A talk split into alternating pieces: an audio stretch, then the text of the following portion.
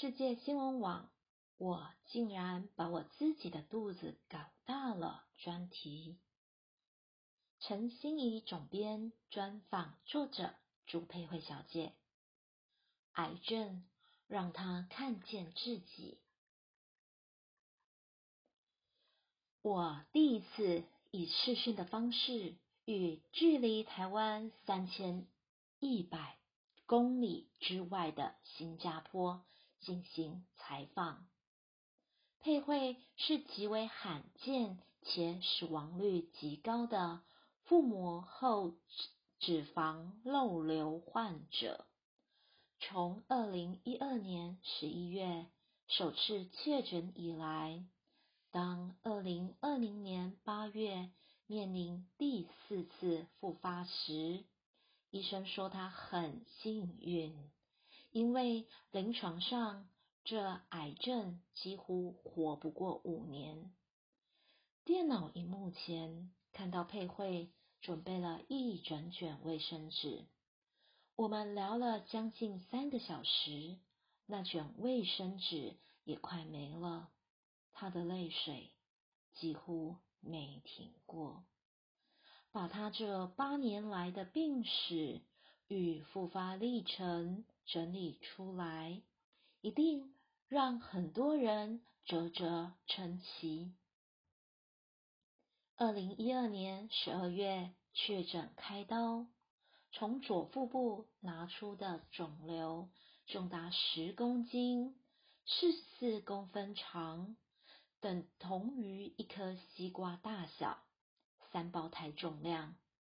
同时拿掉一颗被肿瘤包覆的肾脏、肾上腺，并切除部分大小肠与盲肠。二零一四年第一次复发，位置是右腹，约六公分大，部分大小肠连同肿瘤一起切除。二零一七年第二次复发，回到左边，除了大小肠部分的胰脏与整颗脾脏，在这次复发中被牺牲。二零一九年十二月第三次复发，半颗胰脏成了祭品。二零二零年八月第四次复发。肿瘤虽然有六乘以五公分大，但这次他暂时不想再动刀，除非肿瘤仍持续长大。第一次确诊前，佩慧以为是中年发福，没想到这个被他戏称为“搞大自己肚子”的代价，是这么多脏器陆陆续续跟着陪葬。我很多器官都没了，还能活着，但看着一个一个被切掉，我很伤心。洒脱背后的真实，佩慧原来不是一个这么悲伤的女人。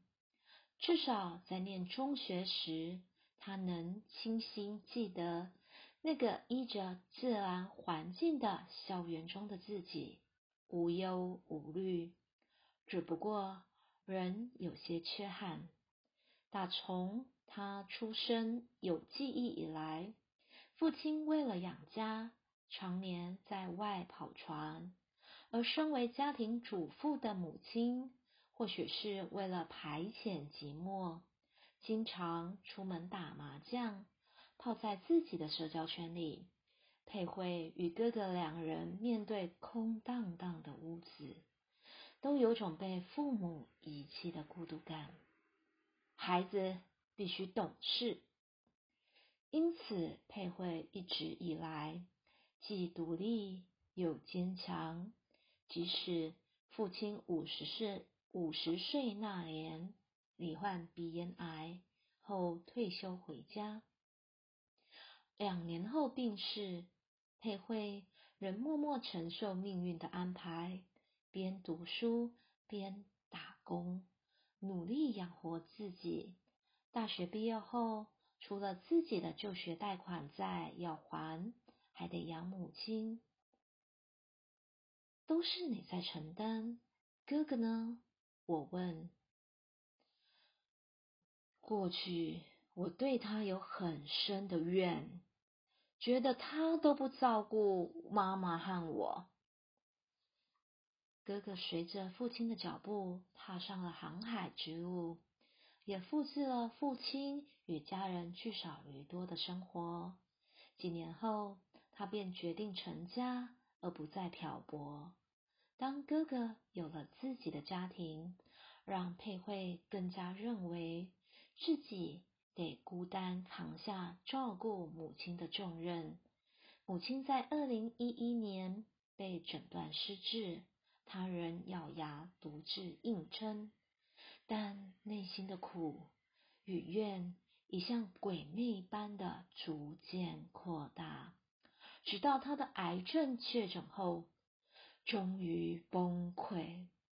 那个曾经洒脱的侠女，内在的玻璃心，癌症就是引爆的地雷，让他的心碎了一地。佩慧不得不向哥哥求助，但强硬惯了，渴望被爱的求助，呈现出来的反而是种怨怼与责难，这让哥哥更难向他伸出援手。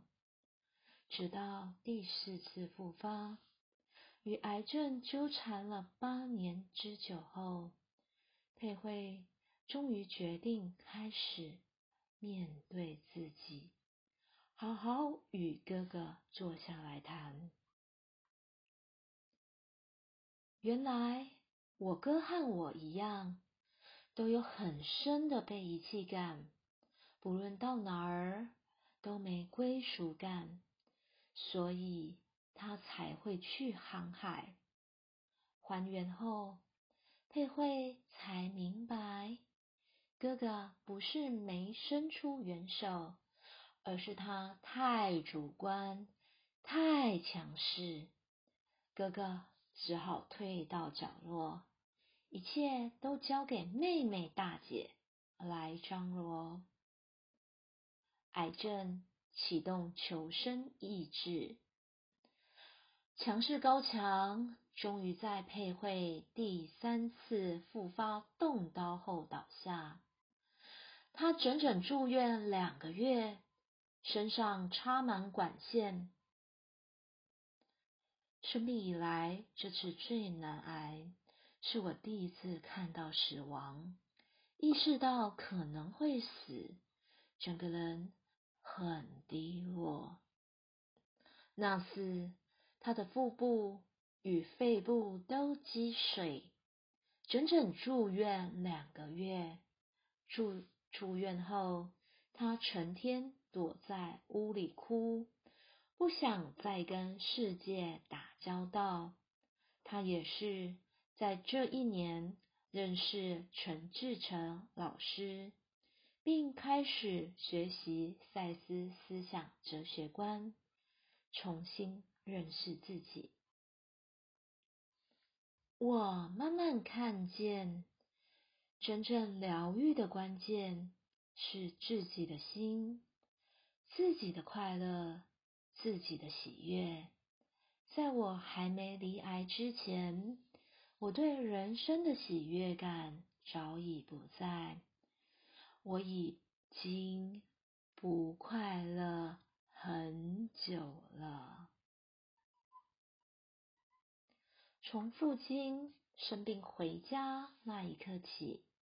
很少与父亲相处的佩慧，突然发现天塌了，但他不能跟着垮，只得继续独立坚强。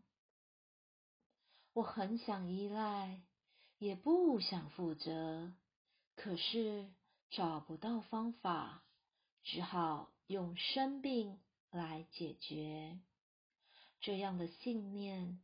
让佩慧在情感上始终处于漂泊状态，对象总是远距，聚少离多，像是两人分开的主因，但真正核心是他并没有准备好为自己打造一个家。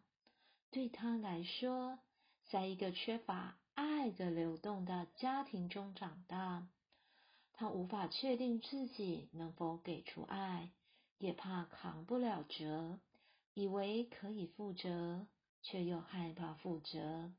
佩慧内心充满了缠绕与矛盾。